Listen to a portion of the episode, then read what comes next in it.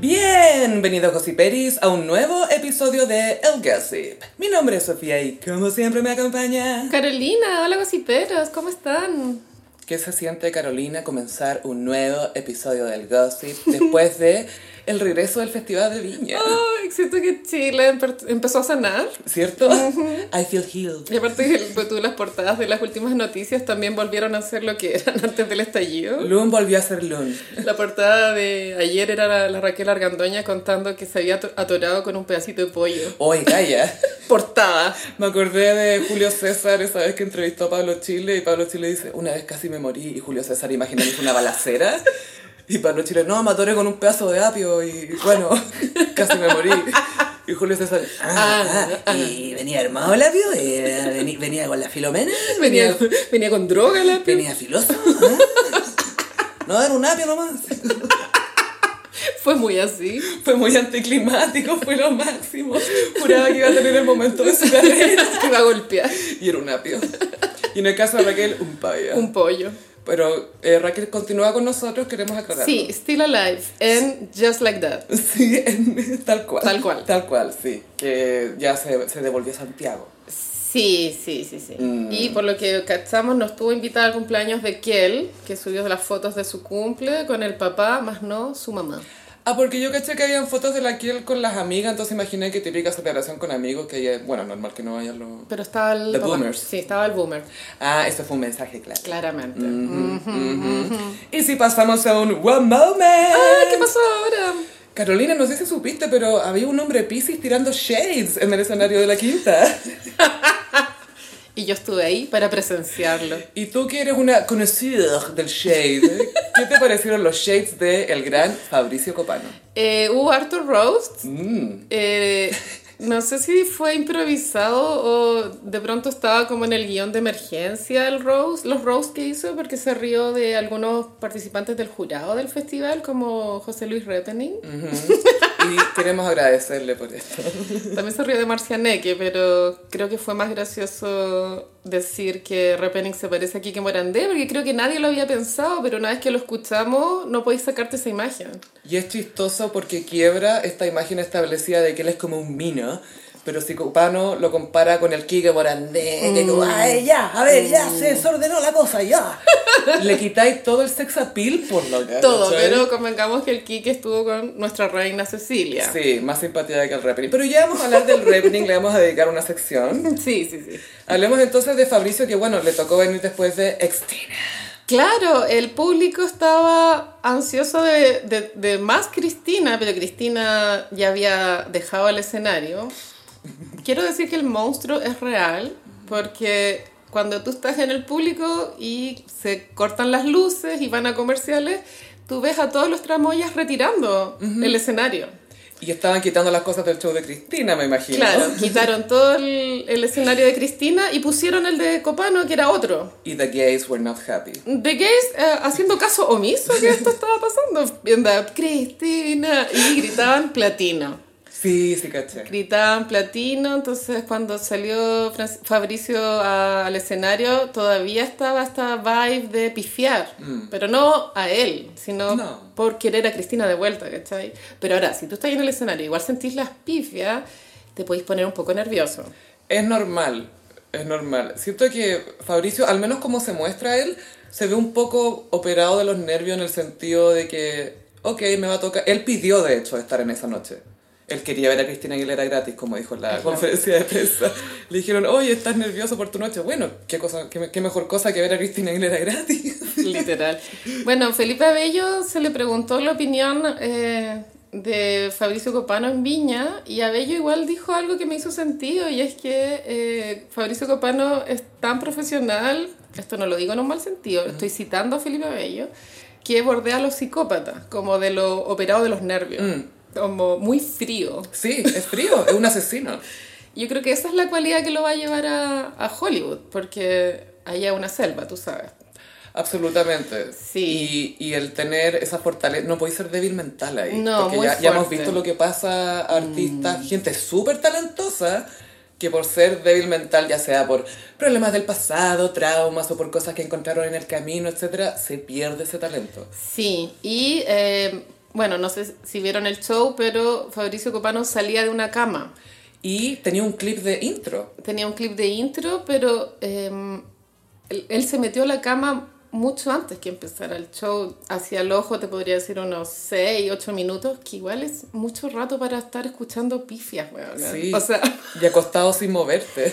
igual ataque de pánico. Eso ¿no? es como parálisis de sueño, ¿no? Total. ¿Será eso? Yo nunca me he dado. Y era como un poco topollillo el, el vibe. Y tenía un topollillo. Era muy cute. Y me encanta que los artistas se preocupen de subir el nivel, porque los humoristas no se caracterizan por mucha puesta en escena. Igual recuerdo, por ejemplo, Jorge Alice, que sí en su.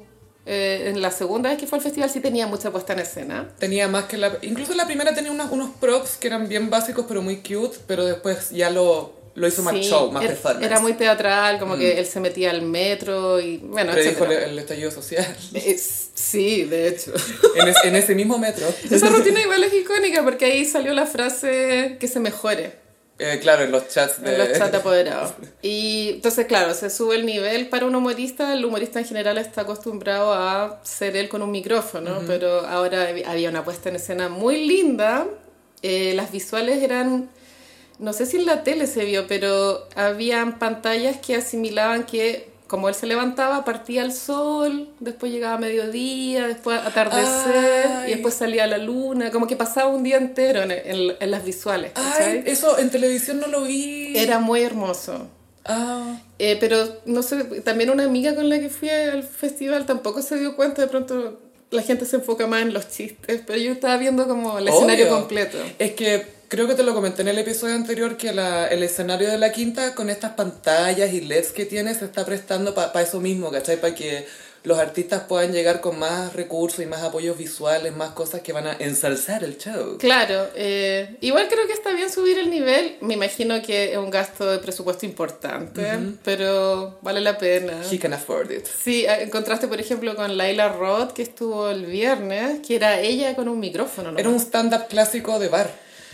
Sí, igual a mí ella me dio nervio porque sentí que estaba paralizada, como que no se movía en el escenario, porque igual tenés que caminar un poquito. Algunos, algunos hacen eso, Mm. otros no. Porque tú, Chris Rock es de caminar de un lado, no se para de mover. Dave Chappelle se queda sentado fumando. ¿Cachai? Como que depende... Son propuestas. Son- y, y también eh, va en la energía de cada comediante, ¿cachai? Como que hay caleta, ponte tú, de comediantes que eh, están dentro del espectro y que ellos mismos lo dicen, etcétera Y que parte de su propuesta es como pararse medios quietos, sin mucha expresión. Pero es parte de, su, de lo que los hace chistosos también, Claro, ¿cachai? sí. Laila Roth no estoy súper familiarizada con su comedia. Eh, cacho gente que la seguía en TikTok o cosas así que la encontraba súper buena. Eh, sí me gustó mucho de su rutina, el, el cómo la cerró. Me encantó que fuera digna. Eso siento que fue nuevo, ¿o Sí. no? Yo aplaudo que ella se haya bajado porque ya no daba para más la wea. Pero lo hizo de una manera muy... Porque, pucha, lamentablemente a veces hemos visto gente que se pone a llorar. Bueno, si me acuerdo de la chucha, ponte tú que esa Oh. cuestión es un trauma. No me pasó a mí y siento que me pasó a mí. Igual tengo trauma. What? Trauma, trauma, trauma. de esa presentación. Trauma, trauma, trauma. El Festival de Viña igual te puede dejar trauma. O sea, full trauma. O sea, trauma, trauma, trauma. La wea. Sí, entonces Copano salía de, su, de una pieza eh, rememorando la niñez de los millennials y venía un clip de memorabilia de nuestra infancia. que Salía La Fiera. Salían eh, cosas como noventera, cosas de la transición también. Sí, lo que podríamos denominar como cultura concertacionista. Tal cual, eso mismo, el Chile concertacionista. Claro, que ahora vemos que fue una época de oro, pero cuando la vivíamos valía hongo, ¿o no? ¿No, sen- ¿no sentís que el lago lo marcó demasiado, Fabricio? Es que Pisces con Pisces. Con Piscis, Sí. Y Copano estuvo súper chistoso, eh, ya lo saben los gossiperos, pero yo lo había ido a ver en mayo. pon tú. Y sí habían chistes de esa rutina, pero eh, actualizados. En la vez pasada yo les comenté que había un chiste con el kiwi, Mm, y el kiwi fue reemplazado por Chico Pérez. sí, tenemos update del kiwi. ¿Y por qué fue reemplazado en la rutina? Porque se lo funaron. Sí, Kiwi, como ya habíamos comentado antes, le, le dio un beso como forzado a Pamela Leiva. Acosó a alguien en cámara. Violó su autonomía y cagado de la risa. Y es el medio loco y la Pamela le llegaba a las rodillas al kiwi, po, o sea, era... Ay, qué humor más antiguo. Y bueno, echaron al kiwi, Mm. salieron sus amigos Genexa a defenderlo y no se puede hacer nada, él, él trabaja tanto. Pero fue muy no me ayude tanto, porque pues, tú lo defendió el Mauricio Israel y es como... No, no, no, no, no, no. mm, Amigo, tú estás diciendo pura estupidez en ese programa, por favor no me ayudes, por favor no me ayudes. Sí, y Copano fue viral con el chiste de Miley Cyrus, que yo estoy segura que ya te lo había contado en este podcast, que Miley Cyrus estaba jalando en un Wiley Cyrus. Wiley Myers, Ya, sí. Ah, jalamontañas. Se hizo viral un par de cosas, esa fue una de las cosas. Sí, y el troleo a Repening, a Marcianeque. De Repening, claro, eh, le empezó a hablar a Repening y todo. ¡ah! Y dice, sí, todos dicen que es guapo. Y el bueno empieza como a tirar besos Sí. a la cámara. Y Copano dice, yo lo encuentro igual aquí que Morandé. Y ¡pah! Turned out for- Fue muy turned down for what. Y el... Cuando, bueno, vuelven después de las gaviotas, fue icónico el, el final porque aparecieron los bunkers Sí, aparecieron sus compañeros también del Club de la Comedia, el, el, eh, Sergio Freire, con el Ruminó. con Ruminot. Y después, la- hubo un problema con el timing ahí, ¿o no? ¿O fue a propósito eso que iban a aparecer acá y no aparecieron? Porque se alargó mucho la Yo canción. sentí que se alargó mucho, pero de pronto era parte de generar la expectativa. Pero fue demasiado largo. Yo igual es que eso, eso me llamó la atención porque yo era como, Fabricio tiene mejor timing que esto, como que no entiendo por qué esto está tan larga. Fue un poquito largo. Pero fue bacán que ocuparan ese segundo piso que se armó en el Sí, escenario. Eh, y eran los mismísimos bunkers. con el Guatón Salina. Con Guatón Salinas. Sí. La Ah, Candy. Y yo creo que uno de los shades que también se viralizó mucho eh, fue cuando Copano dijo, hoy cuando me estaban pifiando, yo pensaba Gonzalo Feito de estar eh, co- autocomplaciéndose en su casa. Es que ahí, ahí, claro, ahí yo digo, o sea, pienso como es un verdadero comediante, que hay como la capacidad de tirarse ese chiste de la improvisación misma, Mm. pues, weón. y buenísimo. Y, y- y también es que yo siento que los comediantes tienen como un rolodex en sus cabezas, como un archivo Sí. de referencias y cosas que podrían tirar como, ah, la gente sabe que este tema está en boga, así que puedo meterlo acá o puedo aquí, Sí. esta es mi oportunidad para meter este. Y como Fabricio, su cerebro funciona así básicamente, desde que- que es adolescente. Eh, tiene esa capacidad para agarrar referencias como de a una. Y creo que también fue pionero en hacer, hacer chistes sobre Boric, porque creo que, bueno, Boric va a cumplir recién un año como presidente, pero no habíamos tenido una rutina que se burlara de él y creo que resultó súper bien. Igual era tierno, era que era un osito. Sí, es que lo, lo que iba a decir era que era interesante, porque por lo general los comediantes hablan de un presidente por el que no votaron, entre comillas, que se están burlando de él, como que no lo respetan, entre comillas, como, ah, yo a este loco no le presto ropa. Pero Copano sí votó por Boric, ¿cachai? Sí hizo campaña por Boric, sabemos que es pro Boric. Y aún así le tiró tallas que es normal, uno se ríe de gente que le cae bien, etcétera Pero encuentro bacán que lo haya hecho. Sí, es bacán. Porque para que no digan, ah, que los zurdos cuidan a los suyos. No, y después había una wea en redes En el otro Twitter Es del otro Twitter. Que- The other Twitter. era tan tonto como que todos los que estábamos en la quinta ah, nos habían pagado Mm. por aplaudir el, los chistes de Boric. Y es como, weón, no, no, yo pagué mi entrada. Yo no cacho de qué corriente política es el monstruo, porque cuando pifiaron a la Belenaza eran puros fachos, cuando estaba Mm. Fabricio eran puros zurdos. Entonces, a ver, Sí, ¿qué? mira. Cuando te conviene es de un color político, yo creo que literalmente es mitad y mitad. Cualquier noche Sí, es mitad y mitad. o sea, lo importante es que sea divertido. Es que ese es el punto, es como, bueno, si eres chistoso, Sí. todo bien. Todo O sea, bien, todo bien, todo bien. todo bien. Igual era chistosa esa imagen de Boric como un osito con el cierre abajo. Es que es muy Sierra Abajo vibes. El Marruecos. El Marroco, sí. po. Sí, po. Sí, estuvo muy bueno. Muchas risas. Sí. em, ¿Qué era de esperarse? Porque a mí, ponte tú, me pasó cuando eh, estaban las pifias por Cristina y todo, que María Luisa y Martín no sabían qué hacer. No sé cómo. Cuéntame cómo fue eso, porque en la, en la tele tú sabes que bajan las pifias. Ah, las bajas. Las bajan. Por eso de repente uno dice, Ah. oye, ¿por qué está tan bajo el micrófono del que está Ah. hablando? No sé qué. Es porque están bajando ese micrófono. No, eran reales las pifias. El, el monstruo real, amiga. ¿Cómo sentiste los nervios de María Luisa? ¿Sabes que Es muy criticada la María Luisa por fome, pero sabes que al final lo hace bien, o sea... Es que ser conductor es conducir, es como llevar de acá a acá. Es eso. Ya, ¿cómo pasamos de esta presentación a presentar el comercial? Listo. Nada que ver lo que va a contar, pero ayer María Luisa tenía preparado un contacto con su programa, que es el Buenos Días a todos, el matinal del 7, Good morning, everybody. porque fue un equipo a su casa porque querían reportear la vuelta al colegio. Uh, Y- uy, en su casa debe ser tema esa cuestión. Y entonces sale María Luisa y, y dice, em, me equivoqué porque los niños entran mañana. Me encanta. Eso es demasiado de mamá, siento yo como no tengo cabeza para todas estas cosas. No tengo cabeza para nada. O sea, te venís bajando del festival y después tenés que meter a los niños al Los colegio. uniformes. Oh, ¿Están no. marcados los uniformes? ¿Están marcadas las cosas? Oye, Oh. sí, los uniformes. Qué Y heavy. yo también eh, vengo de familia con hartos hermanos. Eh, uh, the struggle is real. Pero me imagino que heredaba y algunas cosas de Todo. tus hermanas, ¿o no? Todo lo, todo lo que se podía. Todo, Mm. todo, todo, todo, todo. Porque como soy de las menores, y después le tocaba a mi hermana menor. Que era, heredaba, lo- le llegaba todo muy delgado. Claro. muy, muy tela cebolla. El jumper era translúcido. Limón y menta, me acuerdo. Limón y menta, ¿Te sí, acordás? Ese estaba en el pueblo inglés. No, como en Cerro Colorado. Es que ahí había... Me acuerdo que había uno en el pueblo inglés. Bueno, En fin, uniforme de cuico. Copano, eh, un 7 por puesta en escena y desplante. Y te iba a preguntar por su vestuario.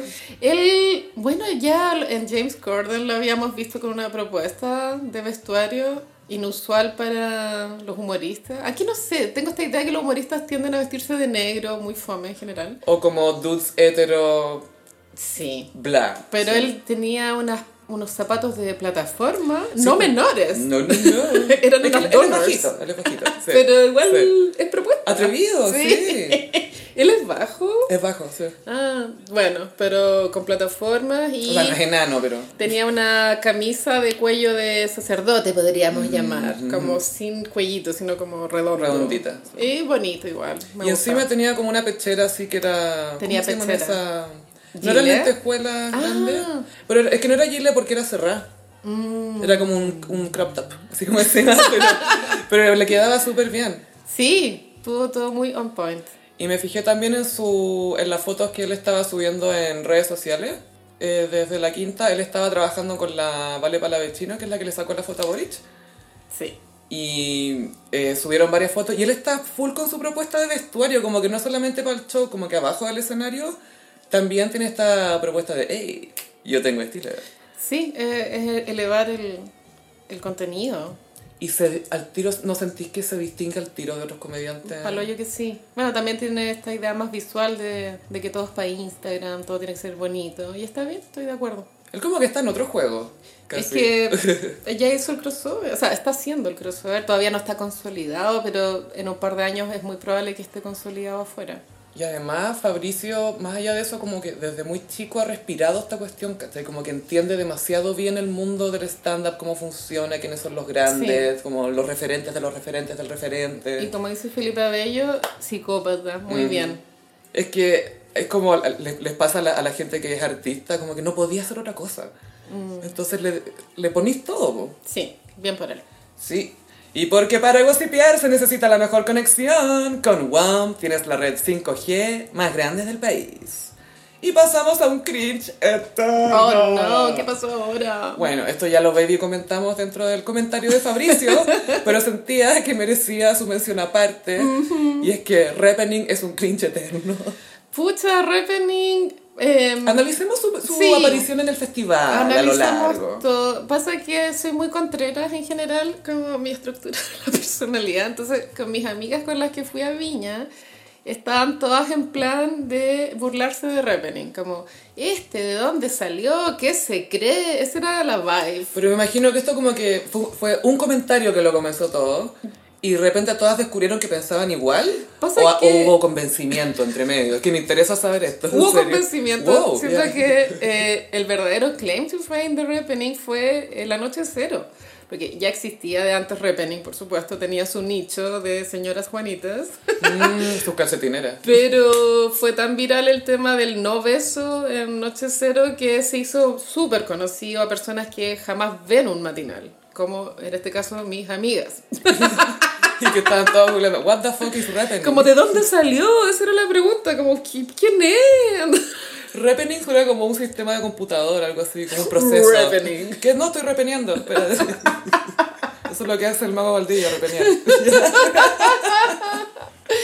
y Repening. Repening estuvo animando el matinal con Priscila desde el, desde el mismísimo Viña del Mar. Uh. De los pocos programas que todavía se trasladan a Viña durante el festival. Bueno, y también está Echarle la culpa a Viña.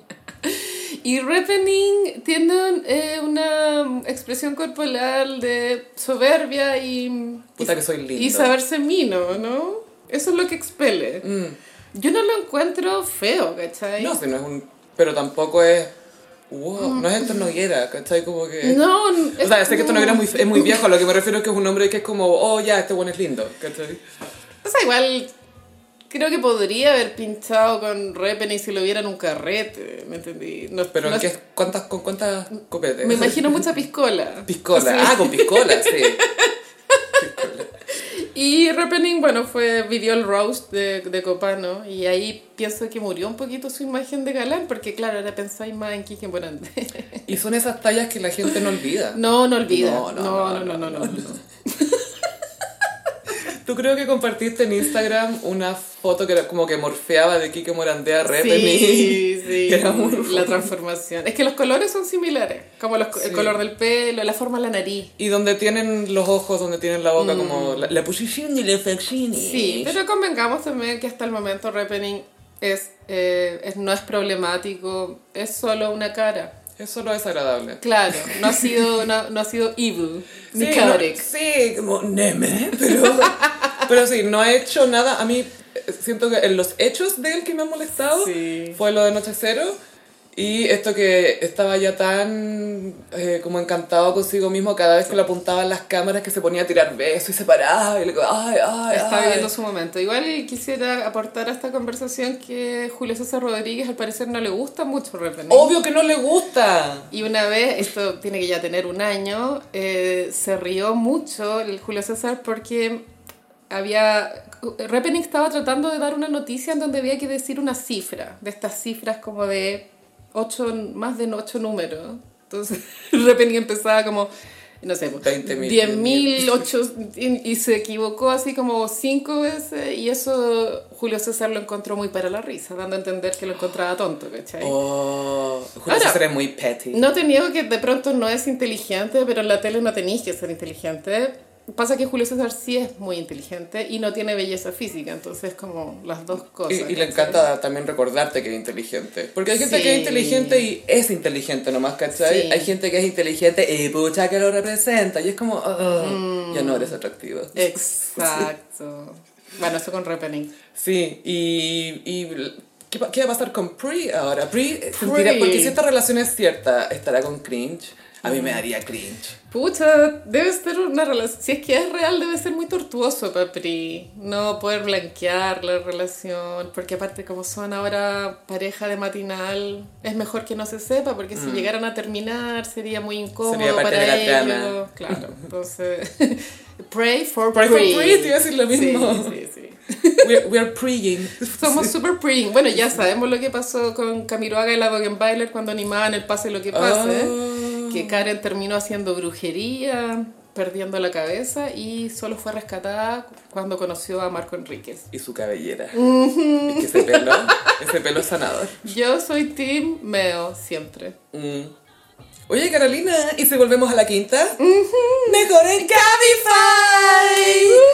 Por si alguien no lo sabía aún, Carolina partió, hic- hiciste un road trip, Sí, como, road como. Britney and Crossroads, Todo el rato. hasta la ciudad de Viña del Mar. La gente estaba preguntando por tu outfit. Ah, mi outfit no tuvo sentido en Viña. Ah, efectivamente. Efectivamente me sobreabrigué. Fue un error, pero bueno, nada es perfecto. Es que Eh, en la quinta uno igual tiene la idea de que hace mucho frío, po. Es que tuvimos suerte porque no era un día especialmente frío y yo había llevado ropa de Antártida, ¿cachai? No había de aguada. No había vaguada ese día. Wow. Quisiera recordar también que Cabify está en Viña del Mar, que sí que súper ad hoc lo que vamos a hablar. Y eh, fui a Viña eh, con ropa muy abrigada. Pero para ir para allá salí de Santiago como muy eh, Chelsea Handler en un día sin hijos, como que me puse los zapatos más incómodos. Ah, pensé que te teletransportaste. Ah. Podría haber sido, cuando atravesamos el túnel. Pero quería ir con mis amigas. Y la Quinta Vergara como lugar eh, es muy lindo. El, la, eh, el no sé si decirle teatro, no sé cuál es la palabra, pero es muy lindo. El local. El local. Pongámosle el local. Es muy bello y es bacán que hayan implementado este año los drones porque ahí realmente se puede apreciar lo lindo que es. Y es muy amplio y desde cualquier gradería podéis ver perfectamente el escenario. Entonces también la, donde- en galería, que es la parte más barata y la de arriba, da lo mismo donde estés, es súper amplio donde ponéis tu poto, por así decirlo. Entonces, El espacio. El espacio. Jamás te topáis con nadie porque tenéis un metro cuadrado bastante amplio. No están todos aputungados, como se dice. Claro, como en el Caupolicán. Ah, ya, perfecto. Mm. Pero es muy bello y el escenario estaba muy moderno. Se veía que en el fondo es asistir a un programa de tele. Es eso. Es eso. Es eso. Es un estudio de televisión Gigante. rígido. Mm. Con anfiteatro. Claro, pero igual veía ahí como una cámara que pasaba por arriba de uno. ¿Como en un cable, con un cable. Y eh, Cristina fue increíble. Yo no sé si en la tele se habrá visto igual de bien. O de pronto mejor, porque claro, como que las cámaras enfocan más. Seleccionen, seleccionan los ángulos. Sí, po. Y eh, me sorprendió mucho cuando salieron los bailarines a hacer bailes eróticos. ¿Cachaste? O sea, de, de gays en Twitter estaban en llama, estaba lleno de memes. Cristina le está dando a los gays todo lo que pidieron. no, yo decía, ¿qué está pasando? Estaba muy así, weón, como ¡ah! full despedida soltera. Como que no estaba en mis planes ir a una despedida soltera, pero lo estuve. Pero Cristina como que te sorprendió con una... Es como un flash mob de despedida Sí, soltera. tengo una amiga que es bien stalker de Instagram y le gustaron eh, los bailarines, como que los encontró atractivos y los buscó en Instagram y eh, eran bailarines de alto nivel. Había, había uno que había bailado con Janet Jackson en el Super Bowl Wow. y también había bailado con Rihanna. Entonces el equipo de bailarines era de primerísimo primer nivel. Buen currículum. Sí, po. No, brígido, po. Ahora, antes de, antes de ir al festival había se había filtrado un setlist del show de Cristina y me había llamado la atención de que eran muchas canciones, 17 o 18, 18.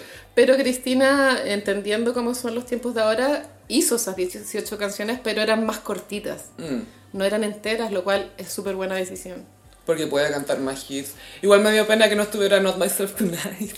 Weona, sí. Yo la esperaba. Porque, ¿Por qué Bionic y Not Myself Tonight, weón? Porque quería promocionar el disco, es como, ah, para que cachen que tengo un disco que se llama así. Oh, Bionic. Y qué bueno Justice que Bionic. eh, no cantó Moves Like Jagger porque ahí yo iba a pedir devolución. Es que yo ya veía que se ponía a cantarla como que paraba Beautiful para meter Moves Like Jagger, como esta buena se la van a comer. Pero en el Movistar sí cantó Move- Moves Like Jagger. Sí, ahí se la cantó. Pero eso quiere decir que ella sabía que no podía cantarla. O sea, sabía que no era buena idea cantarla. Más que eso, esa canción no es de ella, es, es un feat. Yo sé que es con Maroon 5, pero tiene que estar informada de que Maroon 5 es persona non grata. Sí, de más. Y eh, bueno, Beautiful fue el clímax, según yo. Eh, estuvo muy gay pride la weá, muy de mi gusto. Estaba lleno de homosexuales. Bueno, lleno. los outfits, es que me metí a ver una galería de fotos. Había uno que amé, que recreó una iconic look de Cristina en los MTV VMAs del 2002, ponte tú, que sale como con una bufanda básicamente agarrando de las tetas. Ese look es icónico. Iconic, y Porque- sale bajando las Y escaleras. una minifalda que es un cinturón así. Sí, po, y le entregó un premio a Eminem. Eminem, que se habían acostado hace poco, O sea, no que se habían acostado, él se había reído de ella en unas canciones. porque era un tonto en esa época. O sea, y porque nadie se lo tomaba súper en serio No. tampoco, pero él eran como talla. Y Lady Marmalade, Y la de Mamala. señora mermelada. La, la Soa Merme. Estaba también ese chiste como la discusión con Pink había estallado hace poco en redes sociales, que era muy era retro farándula. Pero que Cristina no tenía idea que esto estaba No, pasando. Cristina no tenía idea. Igual yo amo a Cristina, pero sumando y restando creo que igual puede ser una persona problemática en el como tras tras escenario. Es que es alfa. Es muy sí, sí. Y también si te fijas, tampoco tiene como grandes amigas en el medio, solo Demi Lovato. Mm. Eh, pero Cristina creo que ahora es, eh, ¿cómo se llama? Ciudadana ilustre de Chile porque demostró eh, que le encantó estar acá. Y no solo eso, subió unos videos y fotos de dibujos que hizo su hija. Sí. Que dibujó el Movistar Arena y decían, ay, el teatro y su audiencia en Chile. Y todos, ah, denle la llave del país. Gaviota Awards. Sí, nadie ha photoshopeado la foto de Boris con la cara de Cristina. Como, como que sea presidenta. La necesito. Bueno, Cristina es debutaba en Chile en el Festival de Viña y creo que es- eso también te hace pensar de que el Festival de Viña sigue siendo icónico. O sea, que un artista con 20 años de carrera debute en el festival, dime tú si no es icónico. Debut en el país, en el festival. Sí, po. Sí, es que, ¿sabes lo que me pasó con el show de Cristina? Que, o sea, de partida, ya, yo ya sé que ella canta bien, pero que ella lo haya disfrutado tanto y se escuchaba como se reía todo el rato, como que, oh, estas canciones prenden acá, esta canción que yo la canto hace 20 años. Acá esta canción es lo máximo. Entonces, yo ya veía que llamaba a otras divas, onda, oye Katie, acá todos se saben nuestras canciones. Y, y juran que estamos en el número uno hoy. Así como que tenéis que venir, weona. Ven ahora. Fue muy así. Bueno, en el escenario ella contó una pequeña anécdota de que había hablado por teléfono con Becky G. Sí, que hicieron eh, para mi muchacha. Claro, para mis muchachas eh, está Becky G, Nicky Nicole y Nati Peluso. Pero bueno, antes de venir a, a Viña habló por teléfono con Becky G, que Becky G le había dicho que era la mejor experiencia que había tenido en su vida y que parece que ella estaba corroborando esa información. Mm, sí, pues y que ustedes no decepcionan, Gaia. Ah. Y dijo que para ella era muy lindo poder como hacer estas giras con su familia y que compartir estas canciones con su hija y con su familia porque no las conocían, pues ¿cuándo va a escuchar? Pero me acuerdo de ti, la hija Cristina Aguilera. Falsas oh. esperanzas. Bueno, con falsa esperanza, grité. grité. Temazo. Y ella estaba así como, wow, you guys are so amazing, porque la gente cantaba así, "Ah, Ojalá estuviera equivocada. Y cachaste que, que en un minuto This Bitch me imitó. Sí, eso fue en la intro de Ain't No Other Man. Te juro que esa weá parecía parodia, pero fue real. Parodia de mí. Ain't No Other Man me encanta. Ese Es es, muy es del back to, back to Basics. Y que fue dedicada a su primer marido con el que tuvo a Sí. Max, a su hijo mayor. Y me gusta más que Candyman, de hecho, esa canción. Es que Candyman es igual casi a otra que se llama eh, Boogie, no sé cuánto man, que es una canción antigua. Ah, Pero, pero sí, Ain't No Other Man es muy Ain't buena. No Other Man. Y las visuals de todo ese disco, Wow. calidad de muy visuals, pin-up. cantidad de laca. Así, pero, Mucha laca. Sí, ahí fue cuando Cristina ya debutó como drag. Y a mí me pasaba que sentía que ese look le quedaba tan bien. Sí, justicia para Cristina. Estuvo muy bacán y creo que nos quedamos con la sensación de que ella lo pasó muy bien. Además que en su Instagram compartió fotos de fans y eso al parecer según los fighters no es usual en, en sus redes sociales. Mm, Entonces- y, y le mandó donuts a las fans también. ¡Ay, sí! Eh, hay una en falsa esperanza, para mí también la actitud de Cristina fue muy mi gente latino. Mi gente latina. Fue muy mi gente Pero latino. bueno, en ese interludio donde salieron los vedetos, como que sonó suavemente Elvis Crespo, después Bad Bunny, era muy, le voy a dar a estos latinos Sí. lo que necesitan. Y voz en off de ella diciendo, ah, it's so important to me to be Latina, y diciendo nada en español. Pero fino porque no está disimulando, no se está haciendo la que es, ¿cachai? Entonces su mi gente latina fue genuino. Fue muy mi gente latino, encontré toda raja también que explotaba fuego a veces. Ah, mucho fire, Bacán. mucho fire. Mucho fuego. Eh, me gustó también que la, la entrega de premio haya sido como expedita, que lo acordaron así previamente. Porque hasta los animadores estaban como apurados en seguir porque sabían Sí. que tenían un tiempo y de limitado hecho con los animadores por contrato, o sea, Cristina dijo que no quería que los animadores estuvieran en el escenario al presentarla porque tiene que haber como un reveal del escenario, ¿cachai? Entonces los animadores tuvieron que presentarla desde el público. Claro, desde abajito, Sí. como Saturday Night Live. Sí. Con ustedes, Cristina Aguilera. así. Y mi opinión es que este show podría, o sea, creo que Cristina podría hacer un Super Bowl fácilmente y creo que sería increíble. No es que esté diciendo nada contra Rihanna, pero... Mira, vol- volvamos al tema de cómo miramos los artistas acá y cómo lo miran los gringos. Para nosotros sería bacán un Super Bowl de Cristina Aguilera. Para los gringos sería como, ah, ¿y a quién va a invitar? Entonces sería como, ¿cachai? Como que no la...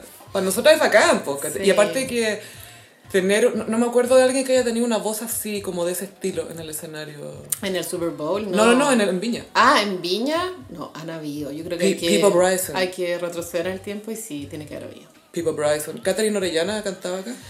¿no? Mm, Carolina Soto. No, no sé, pero tú se me ocurre Lionel Richie. No es una voz, pero increíble. Sí, no. Increíble. O sea, como show de Las Vegas. Esa es la sensación que te da, que es como un show de Las Vegas. Es que Lionel tiene show en Las Vegas, po. Y Cristina está muy para residencia, pienso. Está perfecta para residencia. Me encanta cuando al final cae el confeti. Amo el confeti. Bien, bien usado. Sí, no abusado. A ti te digo Coldplay. Sí, fue muy lindo el confeti y terminó con una canción muy gay, Pride. La- las visuales eran colores de la bandera. Los gays estaban en llamas. No, Gaya estaba, no querían más. Living. No, viviendo así, pero y los memes estaban muy buenos. Quiero citar el tweet de un gossipero, Ya. mi amigo Cangrejo con K, que puso Cristina sacando el Grammy de la ropiza para poner la Gold Seagull, la gaviota de oro. Gaviota Award. Gaviota Award. María Luisa arrugó un poco en Pa' mi muchacha, idea mía, porque la Cristina la invitó a quedarse Pa' mi muchacha. Arrugó. Eh, I, I don't speak eh, English, bye. Se fue así. y creo que también para ella tiene que haber sido lindo reconectarse con estos hits. Yo creo que ella debe estar un poquito arrepentida de no haber venido antes. Y de no haber hecho más carrera en Latinoamérica, en Sudamérica, como, ¿por qué no he estado todos estos años de gira por acá? Como si acá la gente, en Argentina la Sí. gente te morís, te morís como la Es pedía. que podría venir a robar todos los años. Ya, ya, todos los años Todos los robando. años. Sacos llenos de Sí, plata. El Nescafé de Cristina, siempre. el Movistar de Cristina. Pero sí, estuvo increíble. Para mí, para tú, mi, mi conclusión con el show de Cristina es que de repente en el festival, el festival es como un lugar, un escenario mágico donde siempre es el pic de tu carrera. Como que siempre está ahí, ah, siempre está ahí.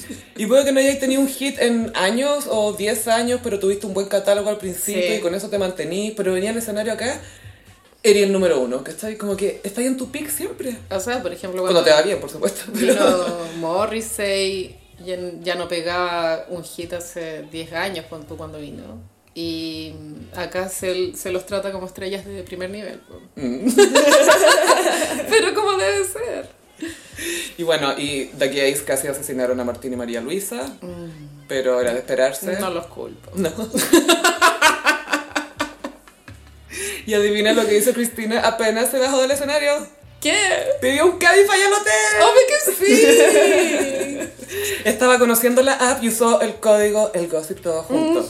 Porque Cabify es tu mejor opción para moverte por la ciudad con sus conductores capacitados. Si aún no conoces Cabify, ingresa el código El Gossip todo junto y recibe 20 mil pesos de regalo en 10 viajes. Sí. Hashtag mejor en Cabify, calidad y seguridad. ¿Cuál es el código?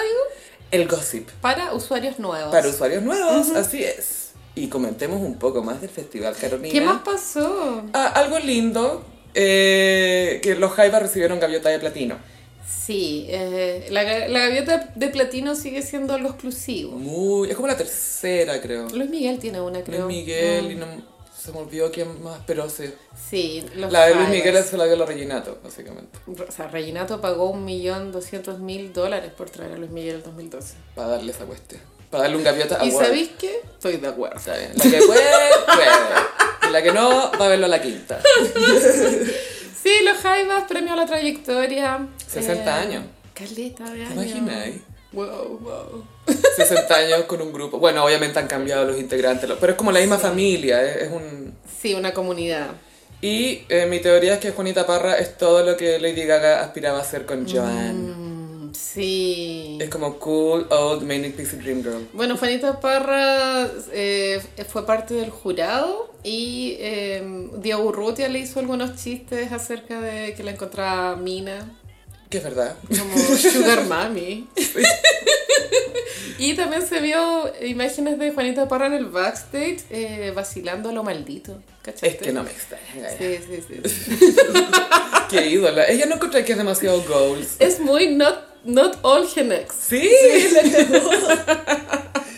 Y la Nicky Nicole fue muy cute y le hizo un baby tributo a los Jaivas porque la Nicky Nicole subió a todo el jurado a bailar al escenario con ella. Porque cerró el festival. cerró el festival y estaban y de repente sale Juanita Parra a bailar y entre medio meten como parte de, todos juntos de los Jaivas y la, la Juanita Parra así como oh, oh, y como, oh, oh, ¡oh! Y se puso a bailar. Muy tierna Nicki Nicole. Sí. Pero, pero sí, saludo a los Jaiba y un, alguien te comentó algo que me pareció muy cierto. Ah, una señora boomer de- del barrio me dijo que a ella le hubiese gustado que los jaivas abrieran la noche, no que la cerraran. Especial, o sea, claro, tomando en cuenta que eh, cumplían 60 Sí. años. Pero bueno, ya está. Pero igual que chileno eso, como a la gente que tenéis que homenajear, no homenajearla tan bien, como... Claro, Ay. porque Fito Páez perfectamente podría haber cerrado. Sí, pero Fito Páez yo creo que a esa hora ya no toca. Como que hay algunos artistas que dicen, nada, yo toca primero, porque él ya ha venido otras veces, Sí. sabe cómo es la cuestión, sabe cómo es el mantra. Igual estuvo súper bien Fito Páez también. Es que ella tiene sus hits y es un buen músico, entonces como igual te va a armar algo bueno. Como que la cámara enfocada a las Genex, como tú, Connie Santa María, Uh, Juanita Parra, y estaban en llamas, así, cantando, se sabían todas las letras.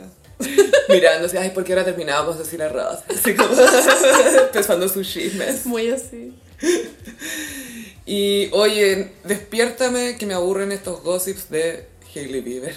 Bueno, Hailey Bieber fue tendencia en TikTok la última semana. Igual ese algoritmo de TikTok es satánico, porque fue un bombardeo bordeando el bullying, siento, a la Hailey. No soy Team Hailey, solo creo que No, el pero la, acción de bullying es bullying, po. estuvo desmedido. Y eh, también quiero decir que los fans de Selena son muy tóxicos. Hay un tema con los fandom en general. Mm. Eh, yo entiendo la idea de como sentirte parte de un team. No, yo soy team esta, team este, team no sé qué. Eh, pero de repente la gente como que se aleona mucho y asume como emociones que la persona de, del cual team son no lo siente. ¿Cachai? No. Como que o sea, sienten que tienen que tomar ciertas decisiones o que les corresponde hablar de cierta manera o responder. Y eso lamentablemente llega, lleva a estas situaciones de ciberbullying que por mucho que no estés de acuerdo con la persona a la que le están haciendo bullying o no te caiga bien, Sí, o sea, es traumático igual. po, Convengamos que Hailey, por muy aburrida que pueda ser, no, no cometió ningún crimen. Más que ser aburrida. De hecho, encuentro que es media goals, como lograr casarte con tu ídolo adolescente. Nadie logra eso. Pero siendo Hailey Bieber, Mm, bueno, Hailey, em, ella... que, ¿cómo cambia el tema? ¿Cómo hablar de ella? A ver, no, también quiero decir que Selena no es tan buena actriz tampoco. No, si eso es filo. Es como, es tan Gemini, es como, ¿cómo puedo meter un shade que no me han pedido acá? ¿Cómo lo hago?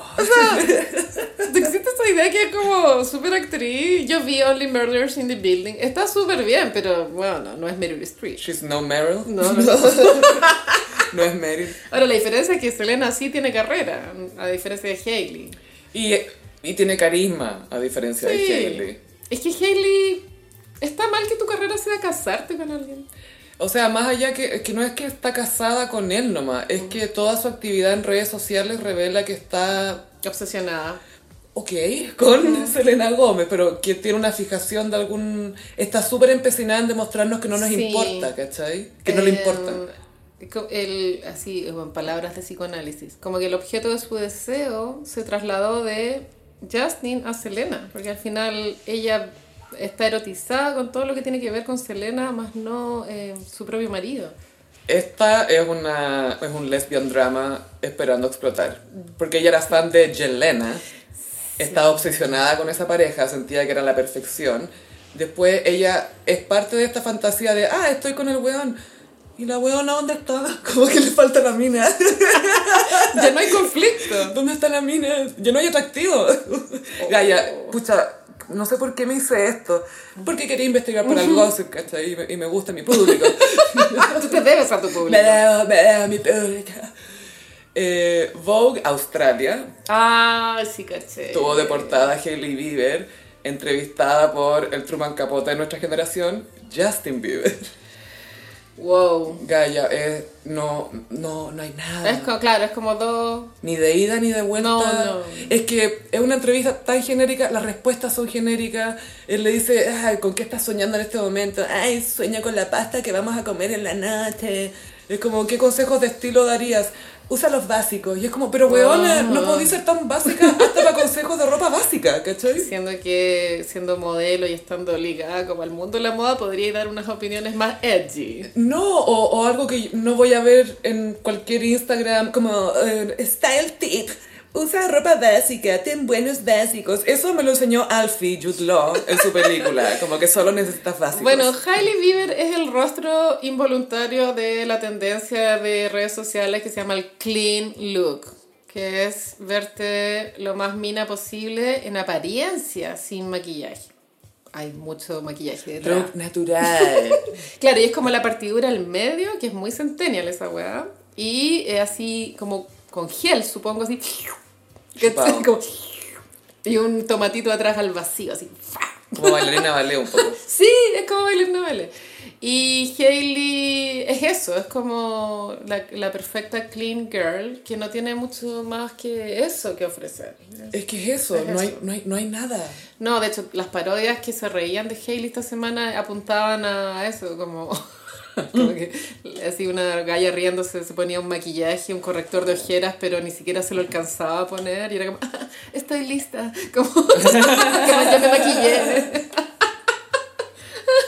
Hailey también tiene una línea de skincare. Es que eso estaba promocionando en la entrevista de Vogue Australia y ni siquiera lo pudo promocionar de una Ah, manera como no. atractiva, ¿cachai? Dan cero ganas de comprar Rose. ¿Y por qué se llama Rose también? Es que es su segundo nombre y creo que también puede ser Road por Rhode Island. Puede ser. Pero Road es un nombre. Ahora gringo. ya, sí, muy opinando sin ningún argumento. Yo creo que Hailey pensó que al casarse con Justin iba a vivir la vida de... eh, ay, ¿Cómo decirlo? Como de la polola de la estrella. Mm. Pasa que Justin entró en una espiral de mala salud del cual no ha podido salir y al final la vida de Hailey terminó convirtiéndose en la de una dueña de casa a puertas cerradas Una 24/7. Es que ella, Gaia, cuando volvió con Justin, fue cuando él estaba mal y ella era una buena influencia en su vida y lo cuidaba. Entonces ahí como que ya quedó consolidar la vida de él y ya es como su rol ahora. Claro, pienso que había entre el sueño de ella, que era ser la polola de una estrella que va de gira y Que a premio, los 19 suena bacán. alfombras rojas, y terminó siendo, claro, la enfermera. Pero es que te imaginas ya a los 19 años imaginarte esa fantasía, pero hoy a tu edad esa fantasía suena como... Mm, A mi edad, por supuesto que no, pero ellos siguen siendo jóvenes. No, sí, pero se casaron muy, muy chicos. Sí, Justin cumplió ayer 29. Hoy Justin Bieber va a cumplir 30, Gaia, se viene. Se viene el otro año. Y creo que Hailey debe tener 26. Que Un poco menor, Sigue siendo enana, pero aburridísima. Y bueno, lo que gatilló este tren de TikTok fue que Selena Gómez se había maquillado las cejas de una forma ridícula, sin querer, supongo. Porque ahora está de moda ponerte un gel en las cejas. Fue como con chistecito el posteo, según lo- como lo vi Igual yo. quiero opinar que Sí. basta, déjense las cejas piola, weona, ya basta de esas cejas, no, weón, me Leave your eyebrows alone. Por favor, pero ¿por qué te vaya a poner un gel para arriba? Es ridículo. Bueno, Bueno, cada uno hace lo que quiere. Selena hizo eso y al parecer Hailey con Kylie se rieron de eso en redes sociales. Subieron fotos similares riéndose. O sea, no es que se ri- es que son fotos de entonces tú como fan interpretáis que se están riendo de Selena. Y ellas saben también lo que están haciendo, porque no pueden pretender que, ay, yo subí una foto nomás. Ay, ah", como- No. Loca, ¿sabían en qué mundo vivimos? No solamente eso, tú operas en este mundo. Tú sabes cómo funciona. Es verdad. Y ahí Selena después dijo que se iba a retirar un poquito de las redes porque ya Yo estaba estaba muy chata. vieja para esta wea. Dijo, ¿sabéis qué? No estoy ni nada para esta wea. Y me encantó que lo dije. Sí, ahí igual es joven, tiene 31, pero sí. Y ahí, Pero se refería como al drama adolescente dentro de redes más que las redes mismas. Ahí, claro, en TikTok la gente empezó a hacer videos a- acusando a- al, al gang de Kylie Jenner, Hailey Bieber y a veces la Hadid de ser Mean Girls con Selena. Con, eh, con Kendall, bueno, estaba Ah, hasta... la Kendall también. Sí, eh, porque hace unos años se llevaron a la Selena, ¿a dónde fue? A, a Dubai, Dubái. Para que la Hailey estuviera con Justin Bieber. Ajá. Esto Eh, es todo allegedly. Sí, es, eso es están, las, están las fotos, hay receipts, pero no hay razones. Uno elige creer, pero... No hay motivación todavía. No hay, claro. Sí tenemos receipts de esta vez que la Hailey se bajó del auto y se puso como a semi-posar para los paparazzi y en realidad le estaba sacando fotos a Kylie que se estaba bajando por el otro lado y la empujan contra la cuestión y la, la buena, en, en la mitad de su pose casual, ¡pah! contra la pared. Hubo una compilación de videos que se llamaban Momentos que hacen humilde a Hailey Bieber. Sí. Y era uno donde también salía, por sin razón alguna, salía persiguiendo a Justin Bieber que se había subido a una patineta y la buena se cayó de así con piso. Por perseguir a su marido que se arrancó en un skate. Es como tú no eres su mamá, como déjalo Sí, andar en skate. Déjalo que se vaya. Y eh, también había otra de paparazzi, que los paparazzi empezaban a fotografiar y uno gritaba, eh, Gigi, Gigi. Y otro decía, no, no es Gigi. Eh, Vela, Vela. Como que no sabían quién era, ¿cachai? Qué divertido. Ay, no, qué no es, no es. ¿Quién es? Who are you? Who- Oye, ¿quién eres? ¿Quién eres para sacarte fotos? Es muy Kennedy. Soy, soy, es como esa, ese video de la J-Lo que está pasando por afuera de su casa de infancia y dice, ah, yo vivía acá. Y ahí está el señor que vive ahí y le dice, ¿y usted quién es? Jennifer. Ese se- ¿Quién? Ese señor fue contratado por Mariah Carey. Ese señor fue contratado por Yo cada vez que estoy sad veo ese video de Jennifer López diciendo, yo vivía ahí. ¿Quién eres? ¿Y, y tú quién eres? Jennifer, ¿cuánto? Jennifer. ¿Quién? Jennifer. ¿Quién? Jennifer López. ¿Quién? ¿Ah? El verdadero I don't know her. Y que sea un señor, un boomer así. Ni siquiera boomer, generación silenciosa. Era muy Sergio Chami. ¿no? ¿Ah? ¿Quién? Ay, Hailey Bieber. Y ya, entonces... Le bajaron lo- los seguidores a- en Instagram ahora. Claro, que ahí los fandoms se ponen tóxicos. Mm. Eh, yo en ningún caso estoy a favor de Kylie Jenner y Hailey, ¿cachai? Pero tampoco creo que sean... No sé, bueno. No es para ser... Es que después se lo ves allá, pero ¿a quién merece un bullying? Ahí entramos en una... Ahora, lo peor de todo es que preguntas, ¿no? Justin Bieber en esta narrativa, ¿quién es? Porque no- Le están dando en skate, déjalo. él solo anda en skate.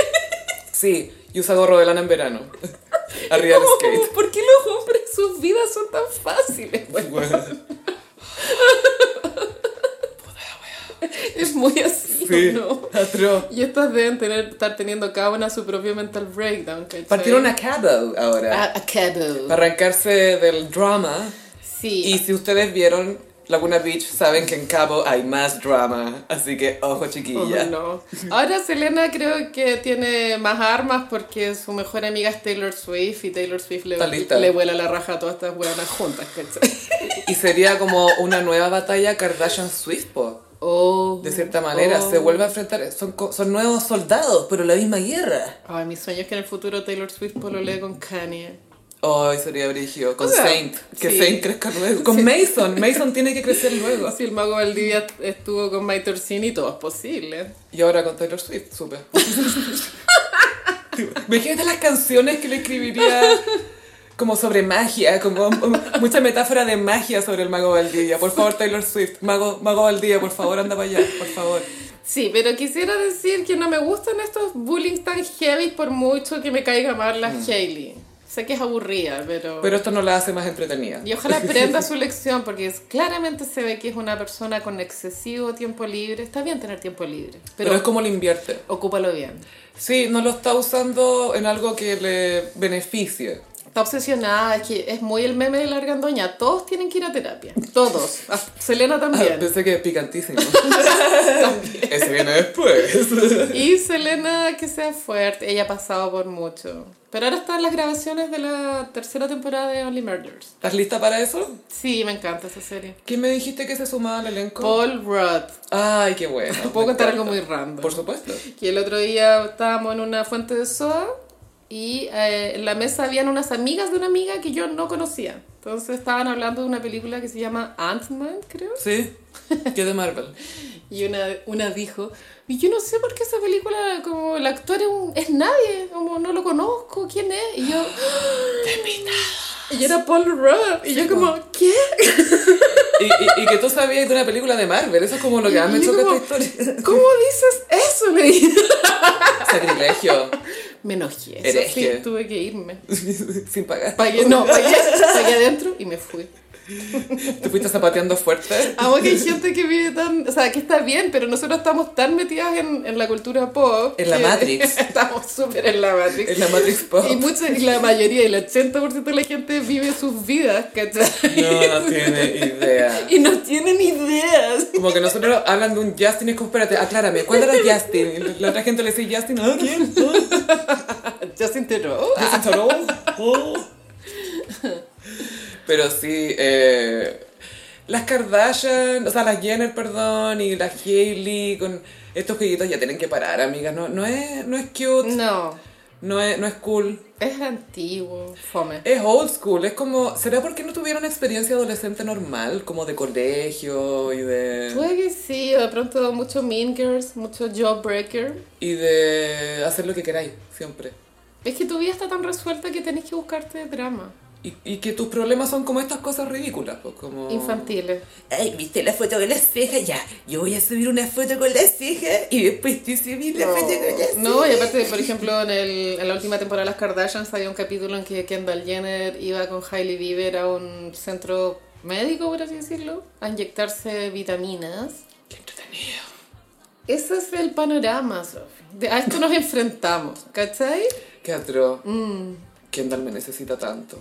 Sí, No ojalá pudierais contactarle. Ella no sabe que me necesita ni que es lesbiana.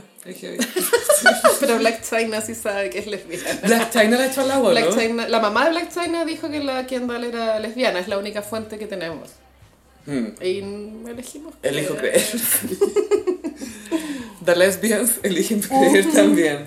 Ay, momento cute. ¿Qué pasó? Laura Pausini Oh. celebra 30 años de carrera y estuvo grabando para un DVD especial en el mítico, legendario, iconic teatro Apollo en Harlem, en Manhattan. Qué icónico. Ese teatro del Apolo, ahí nacieron carreras, ahí es donde se probaban, no sé, por artistas en los años 60, B.B. King, cantaban las Supremes, comediantes también, habían eh, noches de micrófono abierto para comediantes de repente, y era un poco como el monstruo también, como que el público del Apolo era el que te hacía estrella o el que te destruía. Wow. Hace poco, lo, y es como un teatro que la gente quiere tocar, porque los Hot Chili Peppers tocaron hace poco. Y ahora Laura Pausini hizo su, su concierto especial, Carleta de Latinos en el público, la voz de la mina, weón. Y es tan Celine porque de repente estaba temblando una canción y decía, ¡Hoy tiene que hacer el amor! ¡Pah! Y hacía un movimiento pélvico con la batería, así, ¡guapá! Así. ¡Tiene que hacer el amor! Amo a Laura. Y Amo yo sí. Es, tiene algo es como naif su personalidad. Es como Celine Dion, Es como alegre, Sí. como un poco niña. Es que yo creo que su vida debe ser muy saludable. Su familia debe estar muy ok, ¿cachai? Es piola, no es como super estrella, ponte tú en el mismo sello, la ninguneaban de repente, no la querían mandar a los Grammy porque dijeron, no, si no vaya a ganar, la buena se pagó el viaje y ganó. Es que ese disco, el... ¿Cómo se llama? Amores extraños. No, este fue otro, este fue uno de los más recientes, que ella ganó Grammy Latino hace el 2018-19 creo. Ah, ya. Bueno, el año pasado estuvo nominado a un Oscar. También, pues por la, la película La Sofía Loren. Icónico. Sí. Hace poco se viralizó un clip de Laura Pausini junto a Ricky Martin y Alejandro Sanz, ¿lo viste? No. La cosa que ya están los tres frente a cámara y tienen que dar una, como una, nombrar así como un auspiciador, pon tú. O hacerle propaganda a un programa. Ah, es una mención de un programa Es- del The Voice, algo así, es una mención. Eso. Entonces Laura está al medio de Alejandro Sanz y Ricky Martin y empieza a hablar en español que dice, yo, Alejandro y Ricky, nos vemos no sé cuándo, ¿cachai? Y Alejandro Sanz después le dice, es que tienes que decir nuestros nombres primero y después el tuyo. Como Alejandro, Alejandro, Ricky, y, yo. y la, ¿Pero cómo? ¿Cómo?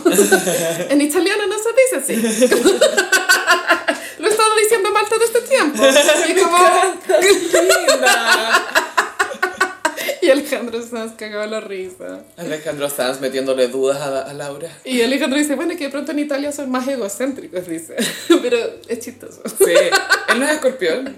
Él es escorpión. Ahí está. Sí. y Laura es reina Tauro. Es full icónica Sí, Reina Tauro. sí, sí, sí. Imagínate un concierto doble de Laura y Miriam.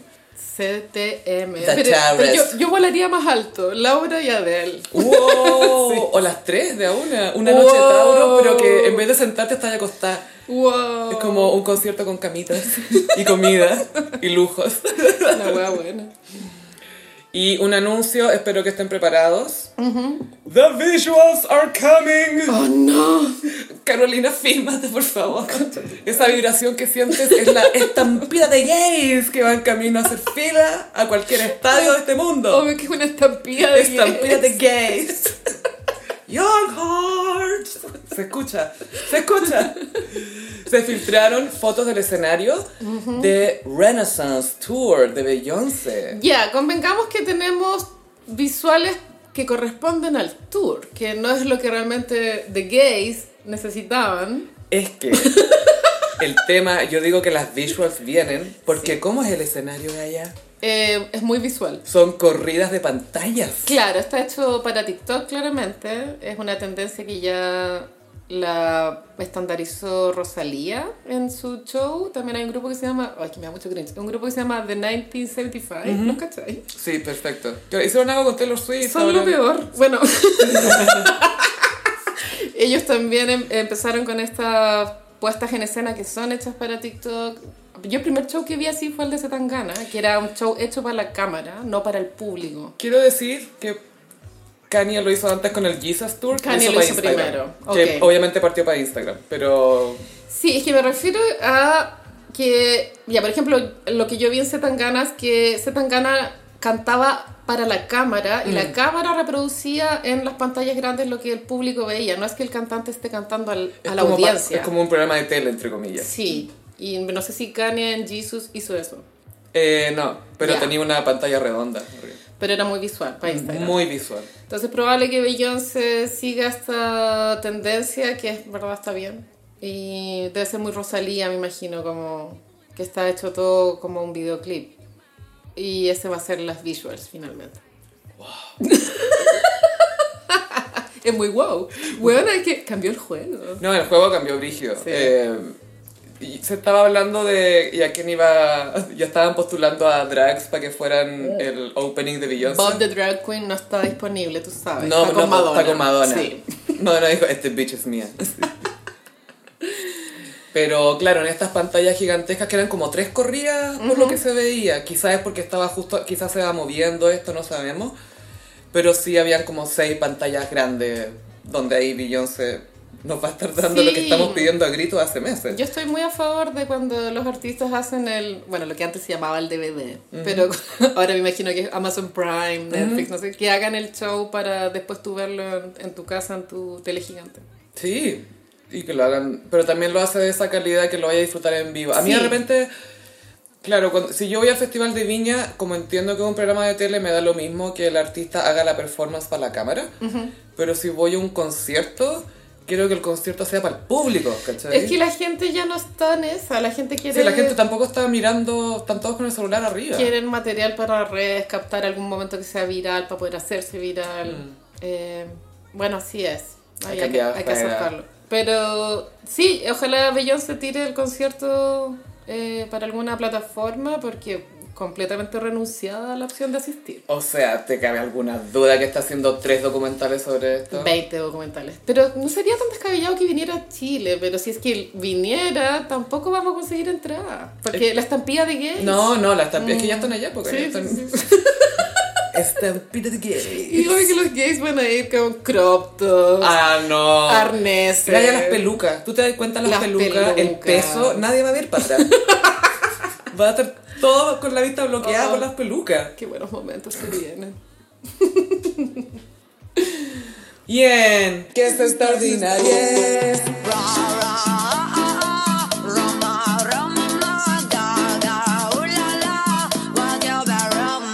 Picantísimo.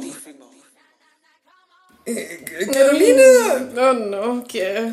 Había como un chisme esta semana. Mm, sí, igual hubo un chisme.